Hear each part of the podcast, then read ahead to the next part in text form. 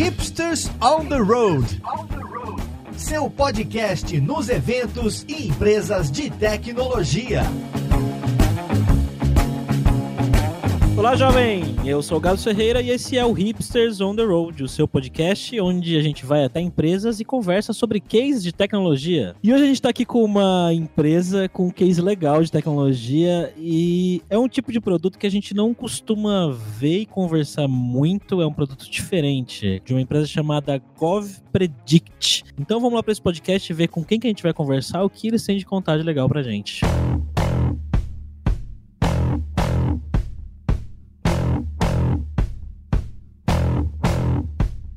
Estamos com o Estevão Andrade, que é diretor de engenharia aí na Gov Predict. E aí, Estevão, beleza, velho? Beleza, tudo bem? Estamos também com o Saulo Antunes, que é engenheiro de software ou software engineer aí na Gov Predict. Beleza, Saulo? Fala, galera, vamos falar um pouquinho do desafio que a gente tem aí. E para fechar esse time, para fechar não, que faltou o co-host, mas por último é da Gov Predict, temos também o Breno Oliveira, que é Lead Software Engineer. E aí, Breno, beleza, velho? Opa, tudo bem. Como vai, pessoal? E agora sim, para fechar aqui a roda de conversa, estamos com ele, o nosso amigo co-host Alberto Souza, que acabou de desembarcar de terras americanas, inclusive, pra, só para vir aqui gravar esse podcast comigo. Beleza, Alberto? Tudo ótimo, eu fico muito feliz de não ter que abrir o podcast hoje e voltar ao meu papel apenas de entrevistador. Sentiu saudade, né? Para começar, eu, eu comentei aí rapidamente na abertura que vocês desenvolvem aí um produto que é um, um pouco diferente dos produtos que a gente está acostumado a ver no dia a dia no mercado e que as empresas oferecem. Então eu queria que vocês contassem um pouquinho o que é que vocês estão fazendo de legal aí. Hoje a nossa ferramenta tem a ideia de dar voz para todo mundo dentro da política americana. É interessante gente falar que por enquanto a nossa ferramenta ela basicamente ela foca em atender o mercado americano em questões políticas. A nossa ideia é fornecer informações suficientes para que todas as pessoas relacionadas à política, desde empresas privadas a candidatos ou até mesmo a pessoa consigam de alguma forma ter voz e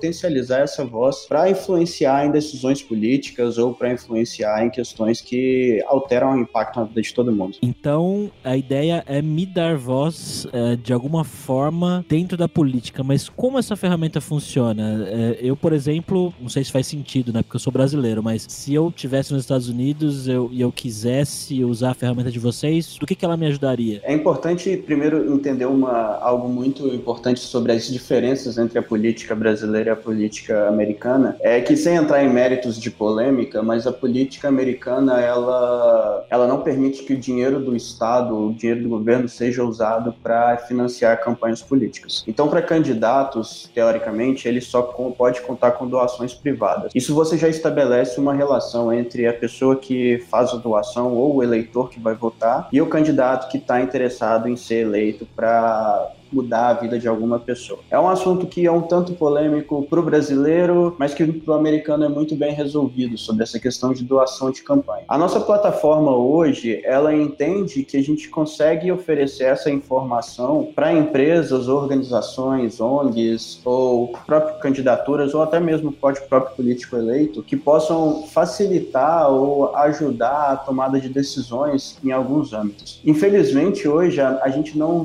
por exemplo, a gente não disponibiliza um login para uma pessoa sozinha fazer entrar né? é, para uma pessoa física entrar e usar o nosso sistema. Como que essa pessoa física hoje pode ser ativa através da nossa plataforma? Hoje a gente libera canais de contato entre a empresa que assinou o nosso produto e os políticos que ela tendem a influenciar ou a pedir alguma coisa. Então, por exemplo, hoje você pode entrar no uma, uma empresa, vamos imaginar uma empresa qualquer, vamos imaginar a empresa da Hipster, contrata nosso produto e está passando uma lei no Congresso americano que vai taxar em 50% toda a audiência que escuta o podcast da, da Hipster. Então, a gente vai fazer uma campanha pública contra essa lei, porque a gente não quer que os podcasts sejam taxados. E aí uma pessoa, ela pode entrar através dessa campanha pública, se cadastrar, dizer o que ela quer sobre aquela lei, que ela não passe o que ela passe. Nossa plataforma, ela vai começar a fazer um processo de contato contato os políticos através de e-mail, através de ligação. E é assim, uma coisa importante a se dizer na política americana é que os candidatos eles são obrigados a te responder. Então, teoricamente, eles vão te ouvir e quanto mais pessoas falarem, maior fica essa voz e mais poder tem quando você faz uma campanha pública sobre algum assunto específico. Muito legal. Tem também a outra parte, né? Antes da gente entrar na parte técnica, mas tentando se afastar das polêmicas políticas, obviamente. Outra parte que a gente ficou curioso, né? Que é essa parte de. Eu já entendi que funciona um pouco diferente, né? Brasil, Estados Unidos e tudo mais. Pelo menos essa parte da gente mover uma campanha a favor ou contra alguma situação que a gente quer que os governantes e os políticos, né, fiquem de olho. Até que a gente já vê até parecido aqui no Brasil. Mas para no site de vocês, né, também tem toda uma outra parte que vocês escolhem vários outros tipos de dados e tudo mais, né, que apoiam, né, pelo que a gente tá entendendo aqui, né, que apoia as empresas, né, ou as, lá, acho que as empresas ou as instituições privadas que queiram fazer doações para os políticos lá, né. Além dessa parte de facilitar essa comunicação, que outro tipo de apoio rola dentro da plataforma de vocês? Só para ir contextualizando aqui para a galera que tá ouvindo aqui o nosso podcast. Então, a gente tem alguns produtos que coletam informações de diferentes fontes. A nossa ideia é fornecer essas informações para tomada de decisão. Por exemplo, se estiver passando uma lei no Congresso americano e que a hipster estiver interessada em saber qual é a movimentação, o que está acontecendo sobre essa lei, ou quais são os políticos que estão votando e se estão votando a favor ou contra, a gente tenta fornecer toda essa informação de maneira mais fácil de visualizar e mais processada para o usuário que é, se inscreveu na nossa plataforma, foi para a empresa que se inscreveu na nossa plataforma. A ideia é não só criar campanhas públicas, que é um dos nossos braços, de um dos nossos produtos, mas também oferecer diversos tipos de informação que permitem que as empresas que assinam nosso produto elas possam utilizar da melhor maneira na tomada de decisão. Imagina que a Coca-Cola ela assinou o nosso produto e que está passando uma lei que vai taxar em 50% uh, o açúcar. Os funcionários da Coca-Cola eles podem criar um comitê, assinar o nosso produto com essa organização como se fosse um sindicato e começar a, a ver qual é a movimentação dessa lei no Congresso através da nossa plataforma. E a partir disso, ela consegue fazer campanhas de campanhas públicas mesmo contra a lei ou a favor, ou identificar quem são os políticos e fazer uma visita até o gabinete do político para conversar. E aí nessas visitas a gente também consegue fazer o rastreio das informações que foram levantadas lá, de qual foram as promessas que os políticos fizeram, para de certa forma a gente ter uma timeline de eventos, desde o momento onde se identificou que você tinha alguma lei ou alguma intenção em algum momento, até o momento da tomada de decisão, se vai apoiar um candidato ou não, se vai cobrar de um, de um, um político ou não de, sobre determinada lei. E aí, usando esse exemplo aí que você deu sobre a taxação do açúcar, né, um, né uma suposta taxação do açúcar, então a Coca-Cola fala que está interessada interessada nesse tipo de informação e vocês vão, é, baseado nisso, pegar tudo relacionado a essa suposta lei e de alguma forma é, centralizar essas informações dentro da plataforma para fazer com que a Coca-Cola e quem mais seja interessado nisso possa tomar algum tipo de decisão. É isso? É, exatamente. A gente tem um, um dos produtos que a gente chama que é o produto de intelligence, que a gente tem basicamente informações sobre todos os políticos na ativa, tanto de nível de país, de estado. A gente consegue criar algum, sem querer entrar no mérito de tecnologia, mas a gente começa a criar algumas keywords que o próprio usuário ele pode registrar no nosso sistema. Ele, então ele pode receber um alerta toda vez que alguma um documento que a gente é, atualiza a nossa base tem algumas dessas keywords, a gente pode, por exemplo, já mostrar para ele. Então vamos imaginar o caso do açúcar. É, imagina que um usuário do sistema fala que agora açúcar é uma keyword importante. Então tudo relacionado ao açúcar, desde notícia que passa na mídia, a tweet de candidato ou tweet de político, ou a própria leis que se movimentam dentro do Congresso americano, ele acaba recebendo alertas.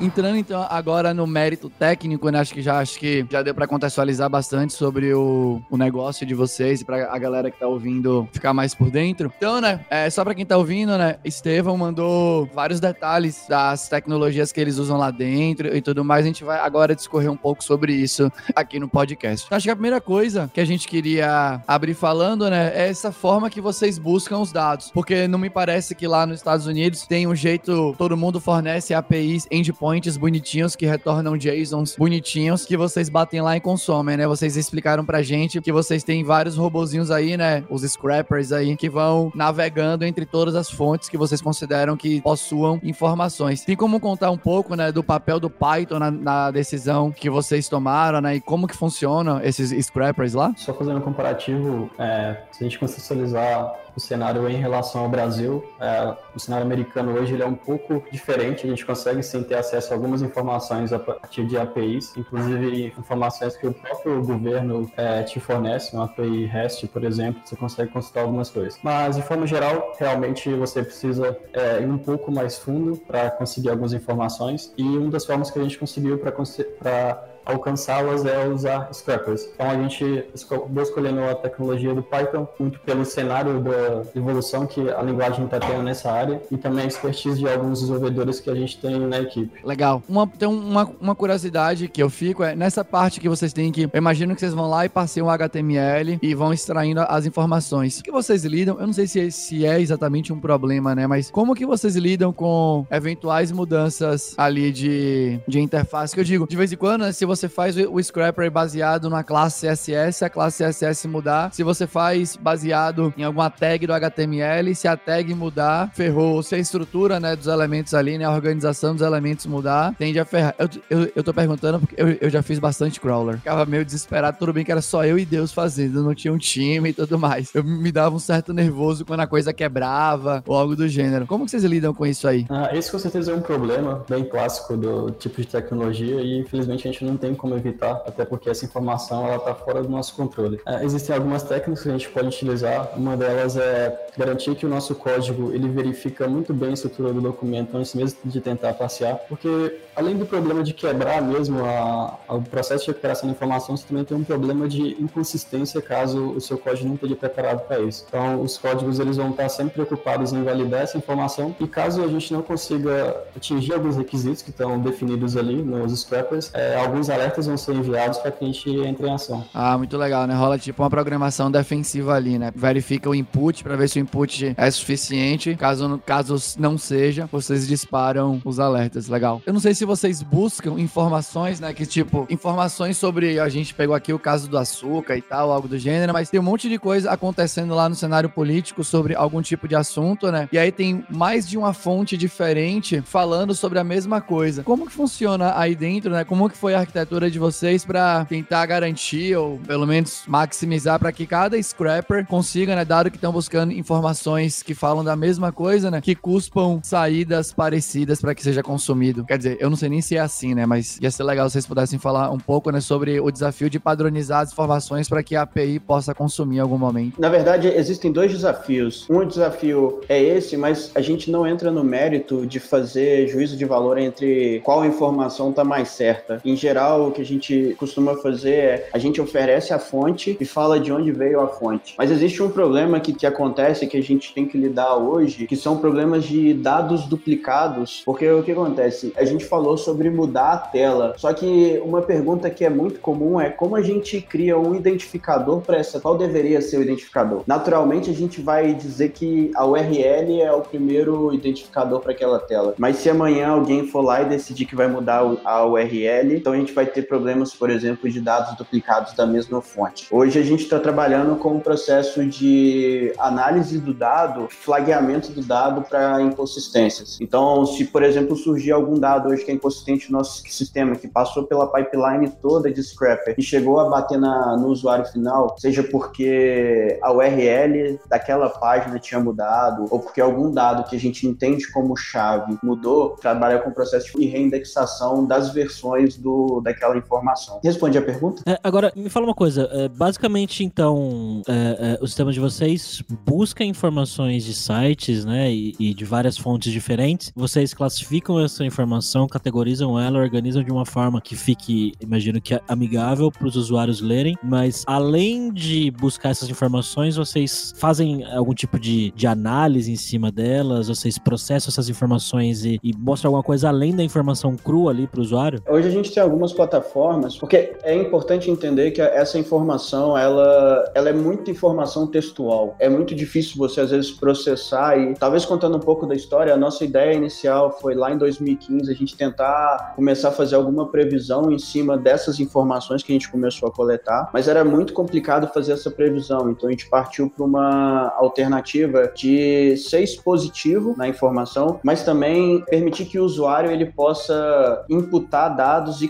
correlacionar essas informações que a gente tem. Um exemplo que nós temos hoje na nossa plataforma é que um dos nossos produtos é saber quais são. Lembra aquilo que eu tinha falado no início que uma pessoa poderia preencher um formulário no nosso site, dizer que ela era contra ou a favor de uma determinada lei? Então a gente pode pegar essa informação que foi imputada e correlacionar ela às leis e aos políticos, que são informações que a gente tem. E então o próprio usuário ele consegue imputar alguns dados e correlacionar informações que a gente já tem hoje. Então basicamente ele não precisa, por exemplo, entrar no Twitter do, sei lá, no Twitter de um de um político, ver o tweet que está lá, trazer para dentro da nossa plataforma e fazer uma marcação sobre, ah, eu acho que esse tópico é importante. A nossa plataforma já traz essa informação e dá a possibilidade do usuário poder fazer marcações sobre se é importante o tópico ou não, correlacionar alguma lei que está acontecendo, para que ele possa ter toda essa visibilidade e ao mesmo tempo poder de não manipulação, mas de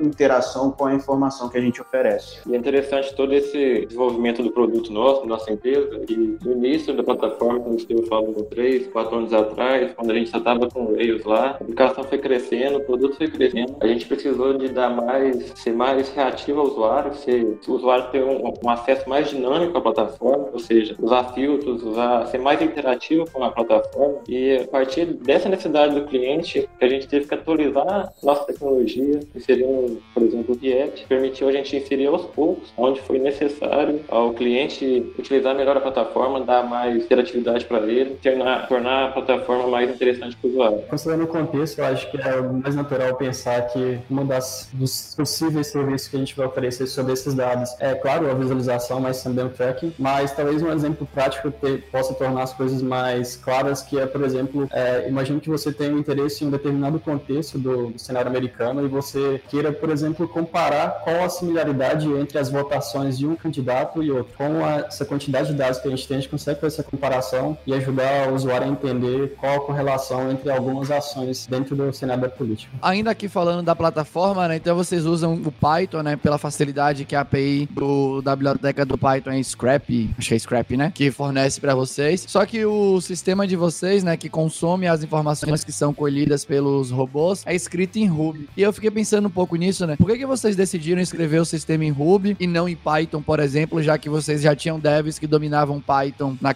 na época que vocês começaram a escrever o projeto? O lado humano, ele vai mais do que a decisão de tecnologia como si. A gente tinha bons desenvolvedores de Ruby e no período que a plataforma ela estava nascendo e estava crescendo, a gente tinha dois excelentes desenvolvedores de Ruby que na época tinham muita experiência com Rails e começaram a fazer esse processo de desenvolvimento da plataforma porque o Rails ele te entrega muito rápido uma aplicação para ser no ar e ela te razoavelmente te dá uma base boa para você crescer. Apesar dos problemas que futuramente, que hoje a gente convive com questões de escala, de pessoas desenvolvendo no mesma base, o Ruby ele te dá essa facilidade na hora de você crescer e também a gente tinha bons desenvolvedores que sabiam trabalhar em Ruby. E aí a gente juntou, porque tinha bons desenvolvedores em Python que eram muito bons em fazer scrapper e bons desenvolvedores em Ruby que eram muito bons para fazer aplicações web. A gente tem dois grupos de desenvolvedores bons. A gente tem uma plataforma que te facilita muito, que é o Ruby, a colocar uma aplicação no ar, web no ar, e o Python ele te dá uma plataforma que a gente usa que é a que te permite muito facilmente a fazer scrappers de site. Então, é meio que a gente decidiu assim, vamos usar as duas forças ao mesmo tempo para entregar um produto melhor. Animal, eu também já fui fã do Rails. Eu já, já, já, já usei muito Rails. É, não é mais? Não, não é que eu não sou mais. Eu fui vindo, fui mudando de, de opinião, mas o, o, que eu acho muito legal é isso, né? Tinham duas pessoas que manjavam de Ruby, que já tinham experiência com Rails, e usou o que o povo manjava. Eu, particularmente, acho que tem muita relação, né? A linguagem em si é tão eficiente quanto o dev que tá programando nela é. Se a pessoa manja de Ruby Rails, faz de Ruby Rails. Acho que não tem muito nem o que pensar mesmo, com certeza. Essa característica está incorporada na cultura da empresa, porque a gente tem o nosso deck cultural aqui, e uma das características que a gente vê nessa empresa é conseguir entregar alguma coisa palpável, desenvolver o produto, sabe? Isso nasceu junto com a empresa, sabe? Sempre querer entregar alguma coisa. Desde o início lá, a galera estava preocupada em entregar valor no produto. E o que a galera sabia era Rails. Isso cumpriu a tarefa. Eu até perguntaria quais tipos de problema vocês tiveram de escalabilidade, mas eu não me sinto confortável tecnicamente para falar de escalabilidade Ruby na, na, mesma, na mesma conversa. Vou deixar para um outro momento, quando tiverem mais especialistas aqui, para um poder falar com o outro sobre isso. Sem querer entrar na polêmica, mas eu acho que é um pouco do que o Saulo falou sobre essa questão, é que a, a escolha da linguagem ela é muito direcionada pela equipe. Não quer dizer que amanhã a gente não possa largar o Ruby e ir para uma um Java ou um Elixir, que é mais próximo de Ruby, ou pegar uma linguagem que teoricamente parece ser mais performática ou não, mas o nosso guideline é, é sempre pensar assim, cara, a arquitetura que a gente está construindo aqui dentro, ela tem que permitir a gente adiar a decisão de escolher qual framework ou qual a linguagem que a gente vai usar na hora que a gente está construindo o produto.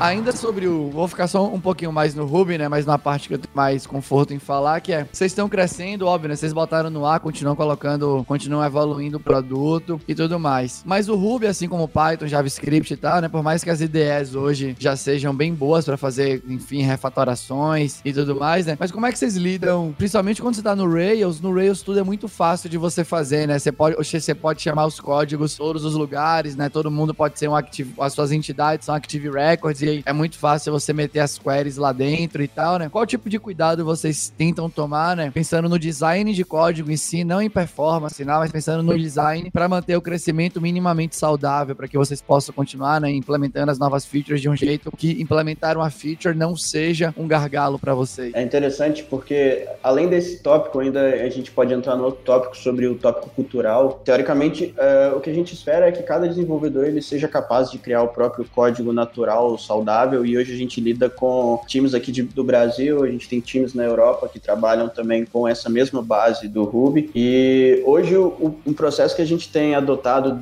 a partir desse ano é um crescimento mais saudável usando algumas técnicas. A gente trouxe, começou a trabalhar com DDD aqui dentro, começamos aos novos produtos que a gente tem criado, que a gente tem introduzido, a gente tem separado em contextos. Um contexto não mexe no outro a não ser pelos pontos de contato que a gente permite. Isso evita muito muito problemas, por exemplo, de você ter um Active Record chamando o outro lá embaixo e fazendo aquela magia que o Rails faz. O que a gente geralmente usa hoje é um padrão que chama Service Object, e a gente coloca ele nas pontas de cada contexto. Então, o Service Object ele é chamado pelo controller, ou por um job, ou por um cron, e é esse cara que faz a modificação do estado da nossa aplicação. A gente tem inputs hoje dos usuários, os usuários ele entram com dados, cada vez que ele faz faz uma entrada de dados, a gente faz uma chamada num, num objeto de serviço, esse objeto de serviço transforma a nossa regra de negócio e isola ela para dentro de um contexto que ele faz parte. A nossa ideia é modularizar o nosso monolito, tornar com que ele seja tão modular ao ponto que amanhã a gente consiga talvez decidir e partir para uma arquitetura distribuída ou, ou um microserviço da vida, mas por enquanto o que a gente faz, o que a gente tem de cuidado é entender qual é o nosso produto ou quais produtos a gente tem dentro da plataforma e isolar ele dentro de cada um em contextos. Legal, né? Os bounded contexts aí do DDD estão ficando mais na moda mesmo. Quem quer manter a aplicação rodando sobre um processo só, né? O tal do monolito, tenta modularizar, fazendo, separando os contextos e tudo mais. Bem everybody loves, everybody loves bounded contexts, é isso? Acho que sim. Não, não é, sei né? se é everybody, mas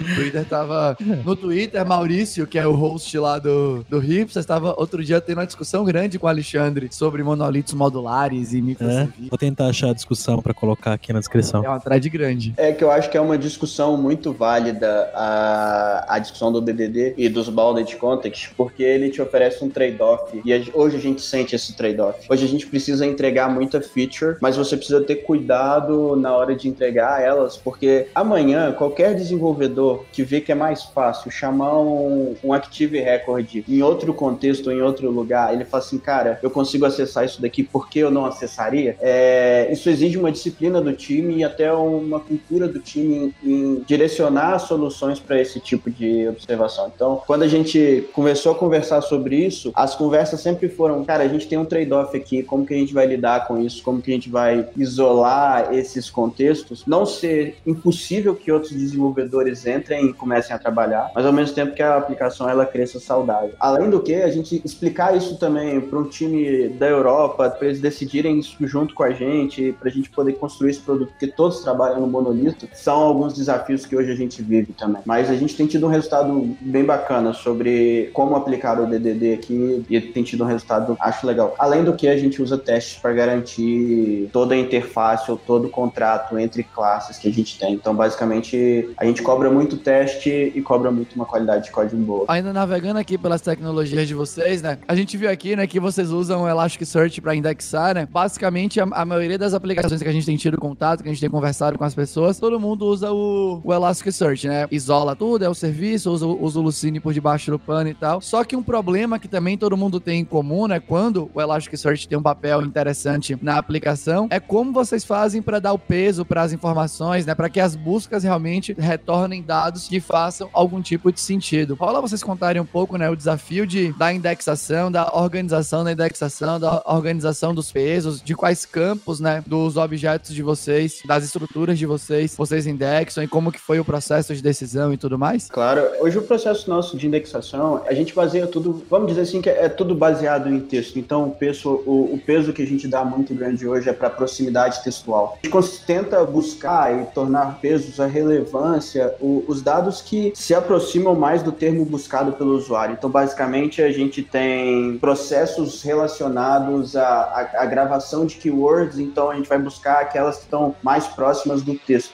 A gente está trabalhando dentro de um ambiente onde o inglês ele é muito forte, então alguns pesos já são pré-definidos pelo Elasticsearch. Então, basicamente, a gente não tem um trabalho muito forte de dizer, cara, qual que é o peso desse ou qual que é o peso desse. Em geral, a gente trabalha muito com filtro, então eu faço filtros em múltiplos campos e busca textual em múltiplos campos, e aqueles que tiverem a, o maior score baseado em, eu perdi a palavra, identificação, não, não é identificação, hits no código, né? Tipo, hits no texto. Imagina que eu tenho um texto com 10 palavras, se eu tenho três hits de palavras próximas ou parecidas, usando indexação por ngram ou etc., considero que aquele documento que a gente está retornando ele é mais pesado do que os outros. Então, basicamente, eu acredito que é isso. Eu vejo sempre que é um, um desafio, né? Você ajusta um peso, aí aparece outro tipo de informação, e aí você fala, puta, esse peso que eu ajustei não era o suficiente, porque agora, sei lá, a informação aumentou, né? Aquele campo que geralmente tinha, sei lá, 30, 40 palavras, apareceu com 100 palavras, o peso ficou menor, né? Proporcionalmente dentro do conjunto de palavras e tudo mais. Mas era só curiosidade pra, pra entender como é que vocês faziam mesmo. Então, acho que tá tudo certo, pelo menos, pelo menos da minha parte. No nosso contexto, eu acho que o desafio maior do Elasticsearch é mais relacionado à quantidade de resultados que você pode ter. Tivemos, inclusive, alguns desafios técnicos mesmo nesse sentido, que o Estevão acho que pode falar um pouco mais pra gente. Vocês, inclusive, contaram, né, que teve um determinado momento que a busca parece que retornava muito mais do que o Elasticsearch estava, de alguma forma, preparado para lidar. E aí vocês tiveram que contornar isso. No... Né? Isso aconteceu até recentemente. O, o que acontece? O Elasticsearch, ele tem um limite, ele tem uma janela que ele pode retornar de resultados. A gente consegue modificar, aumentar essa janela, mas assim, cada vez que você aumenta, você consome mais memória e mais processamento para retornar esse dado. Porque querendo ou não, ele vai ter que indexar muito mais coisa e fazer uma busca em muito mais documentos do que teria se a janela fosse menor. Então, hoje a gente está lidando com uma quantidade absurda de dados na casa, sei lá, de ter buscas no Elasticsearch que são acima de 200 mil registros e retornar os 200 mil registros ele é impossível. Ele é, assim, o Elasticsearch não aguenta, é isso. Então, a gente começou a um processo de tratar a informação de uma maneira mais filtrada. Aí esse desafio a gente resolveu ele em duas partes. Uma das partes a gente aumentou um pouquinho essa janela que a gente entendia que dava para aumentar. Então a gente conseguia trazer mais resultados para o usuário, mas ao mesmo tempo a gente começou a obrigar o, o, o usuário, entre aspas, né, a oferecer alternativas que ele fizesse a busca antes de a gente retornar qualquer dado. Então imagina que tem uma lista, essa lista lá, teoricamente, ela deveria ter mil páginas, e se o usuário tentasse navegar até a última página, ele não ia conseguir, porque as informações que o Elasticsearch pode trazer pra gente, elas são limitadas. Então a gente usou um pouco como influência o que o Google faz, que é limitar o número de páginas que a gente pode retornar para esse usuário e forçar ele a fazer buscas que são mais válidas. Mais acurada, né? É, mais acuradas, que tem maior peso. Então, seja na nossa interface lá na, no front React, a gente começou a adicionar muito filtro e assim, forçando ele que ele filtrasse esse resultado para ele ter um resultado mais assertivo. E ao mesmo tempo a gente começou a dar pesos maiores para aquelas informações que a gente entendia que era. Só que a gente tem um problema, entender qual é uma informação principal. É um texto que veio de um documento, é uma data, um título. Então, isso a gente foi tratando caso a caso, de documento por documento. Talvez até responda um pouco da pergunta lá do Elasticsearch no início de como a gente fazia os pesos. É muito baseado em campos que a gente entendia mais relevantes dependendo da informação. Mas aí vai depender de produto a produto. Por exemplo, num produto que hoje é inteligência pra gente, que a gente faz, apresenta informações, sei lá, de tweets de candidatos, talvez o conteúdo do tweet ele é mais importante do que o nome do candidato. Mas se a gente tem uma lei passando, talvez o nome do candidato que está anexado àquela lei, ele é mais importante ou tem um peso maior. Então a gente começava a usar isso como maior relevância. Legal. E esse negócio da busca faz sentido, né? Você não mora na China, você não passa da segunda, da segunda página ou da terceira página. Tem um dado desse que o povo que mora na China, por exemplo, a galera vai até muito mais fundo nas buscas do que a gente que mora aqui no Brasil. Mas é porque lá eles usam o Google, né? Sim, o qualquer mecanismo de busca, esse Gabriel, vou velho. e eu tô aqui lembrando uma vez que minha mãe foi até a 34 página do Google pra achar um link. Caramba, cara. E ela achou? Eu nem acreditei quando isso aconteceu. Desculpa, mãe, trazer você. Quando eu vou até a podcast. segunda, eu já acho que eu tô indo demais. Ah, então. Mas a gente partiu desse princípio. A gente partiu desse princípio. É, Foi até um argumento. Foi assim, ninguém. Foi um argumento entre a gente. Ninguém vai até a terceira página do Google pra achar uma informação. Eu acho que, acho que pelo menos pro meu contexto aqui faz sentido. Aí, só pra voltar um pouquinho no lance do DDD, apesar que eu acho que vocês já responderam isso, mas acho que talvez seja importante só pra gente pra falar um pouquinho de novo, né? Parece que estão passando por um momento de crescimento do time, né? Tem escritório novo aqui no Brasil, a gente já fala sobre isso daqui a pouquinho. Vocês falaram que estão refatorando o código pra tentar facilitar, né, de alguma forma, o crescimento do time, né? Vocês já trouxeram esse lance dos, de fazer tudo dividido por contexto, né? Que só fala com o que é público do outro contexto. Mas tem alguma coisa a mais que vocês queiram falar sobre essa refatoração conectada com a evolução do time? Ou já tá meio que o que era pra ser falado já foi falado? Eu acho que vale a pena lembrar que a gente tá no monolito e tá refatorando, mas a gente precisa conviver com legado. E aí, com legado, implica não só em código, mas o legado de desenvolvedores que acabaram passando pelo projeto, fizeram o código e a gente tem que trabalhar com eles. Uma das alternativas, o que que eu quero dizer? Por exemplo, passou um desenvolvedor, ele fez um código, na cabeça dele fazia sentido aquele código que ele fez, mas hoje, como o sistema evoluiu, o sistema mudou, talvez não faça tanto sentido. Então a gente tem buscado usar os contextos para isolar os produtos que a gente tem trabalhado agora, criar um big contexto, que é o que a gente chama de legado. E aí esse legado hoje, a gente trabalha no- muito naquela ideia de caixa preta. Eu sei que ele funciona, os testes dele estão lá funcionando, estão passando, mas eu não sei exatamente como funciona lá por dentro. Então a gente usa as interfaces de entrada e recebe as interfaces de saída. E aí dentro dos contextos hoje que a gente tem refatorado, a gente consegue entender melhor por dentro como, mas o que é legado a gente vai trabalhando e aos poucos a gente vai comendo pelas beiradas e tirando algumas partes que são importantes e refatorando elas. É um processo que a gente tem chamado aqui dentro de componentização ou modularização, que isso ocorre tanto no front lá no que a gente usava o Rails antigo, aquele renderizador de view do Rails, tem usado agora componentes React, quanto no back-end para poder extrair algumas coisas que a gente entende que são contextos hoje e oferecer ela protegida dentro de um balde de content. Bom, pessoal, agora eu queria fazer uma outra pergunta pra vocês, que é, vocês são uma empresa americana, né, que recentemente abriu escritório aqui no Brasil. Vocês contaram pra gente brevemente aí que vocês têm escritórios em outros lugares aí do mundo. É, Onde seria e como que vocês lidam com essa questão cultural de ter desenvolvedores de outros lugares que de repente têm costumes completamente diferentes? Eu tenho mais uma coisa pra falar. Eu queria aproveitar a oportunidade para dizer que legado é sinônimo de sucesso.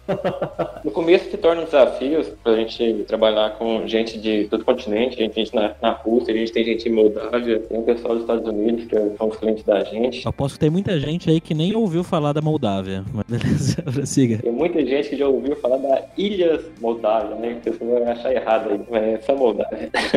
a gente tem gente em todo, todo continente, basicamente. No começo a gente tinha muito desafio com língua, muito sotaque, sotaque, é o sotaque do mineiro, é difícil para eles lá, vice-versa. Com o passar do tempo, a gente vai tendo contato, vai conhecer. E a gente vê que, do meu ponto de vista, foi surpreendente o quanto se a gente consegue conhecer, trabalhar no dia a dia uma pessoa, de amizade, conhecer muito bem a pessoa. Tanto que uma vez por ano a gente tem um meetup, encontra pessoalmente todo o time. E ali você vê que consegui entender muito bem essa pessoa aqui, cara. Essa não é aquela coisa. Essa pessoa pessoalmente é totalmente diferente. Então, com a tecnologia, com o cal que a gente faz todo dia, passar oito horas junto e desenvolvendo com a pessoa, mesmo que for longe, a gente consegue conhecer muito bem essas pessoas. E foi uma surpresa muito agradável, cara, porque a gente pensou que muito diferente. O pessoal do Moldávia, a gente nem conhecia que era Moldávia também. Mas no final das contas a gente percebeu que a gente tem muito mais em comum do que diferente, sabe? E isso é extremamente legal, tipo assim, questão cultural, de trabalhar com gente fora. Ah, explicando antes, a Moldávia é um país do leste europeu, a gente tem um escritório lá. Hoje são 15 desenvolvedores estão trabalhando lá, 15, se não me engano, 15 desenvolvedores. Esse ano a gente já teve um encontro, a gente teve um meetup com eles, a gente pôde conhecer de perto como foi, como é conviver cada um e assim, além das perguntas ou das polêmicas, Rails escala, Python é bom, é, JavaScript, vou usar JavaScript ou TypeScript, que são polêmicas que os desenvolvedores, que às vezes a gente pensa que aqui no Brasil a gente fica conversando e fala, cara, a gente discute entre a gente, assim, não muda, desenvolvedor é desenvolvedor em qualquer lugar do país, eles têm, de qualquer lugar do mundo, eles têm opiniões, eles vão divergir, e assim, só que dentro do nosso time, por incrível que pareça, apesar da, de ser uma empresa cross-continente, a gente conseguiu criar uma cultura muito forte. Então, é um pouco do, do que a gente, do que eu gostaria de falar sobre isso. Mas voltando a falar do, de BH, a gente está com um escritório aqui em BH. Esse escritório ele é razoavelmente novo, ele, é, ele nasceu aqui em abril desse ano. A ideia se provou muito boa para o time, para a empresa americana. Eles olharam para o time aqui de BH, para o time do Brasil, dos desenvolvedores do Brasil e falaram assim, cara, esse time é bom. É, hoje a gente começou, a gente começou com quatro pessoas, hoje a gente tem 11 pessoas no escritório. A ideia é que a gente expanda até o final do ano, pelo menos para 15 pessoas. Então, respondendo a pergunta, tem vagas abertas. O que a gente tem tentado fazer aqui é, é viver um pouco dessa cultura, um pouco da cultura americana e desenvolver o produto, mas ao mesmo tempo desenvolver uma qualidade dos desenvolvedores, formar novos desenvolvedores e manter uma qualidade de código boa. Acho que no geral é bem isso. Legal, cara. Vamos deixar o link para as vagas da GovPredict, então, aí na descrição do episódio, se você quiser trabalhar com eles lá nesse produto que parece ser bem interessante. E bom, pessoal, queria agradecer vocês aí, então por separar um tempinho aí de vocês para contar um pouquinho da história de vocês. Muito obrigado. Obrigado. Para fechar aqui o podcast, então, como sempre, eu vou fazer aí o convite para você, ouvinte, que tá aí ouvindo a gente nesse momento, vir participar do nosso grupo do Meetup do podcast. Nós estamos fazendo meetups mensais em São Paulo. Vai rolar o primeiro no Rio de Janeiro, agora em dezembro, hein? Já tá marcado. Quem sabe no futuro, outros estados aí, né, Alberto? Ia ser muito legal. Além de começar a navegar por esse pequeno país, levando o meetup do hipster. Teve pessoal pedindo o meetup do hipster em, em Portugal, você acredita? Manda nós aí, ô, chefe, pra Portugal. Ô, chefe, vamos participar do grupo. E se você quiser uma palestra minha do Alberto ou de algum outro instrutor aqui da Kaelon e da Lura na sua empresa, na sua faculdade, a gente tem um projeto aí, Kaelon nas empresas e nas faculdades. Nós vamos deixar o link para esse projeto aí também na descrição do episódio. E é isso. Valeu, jovem.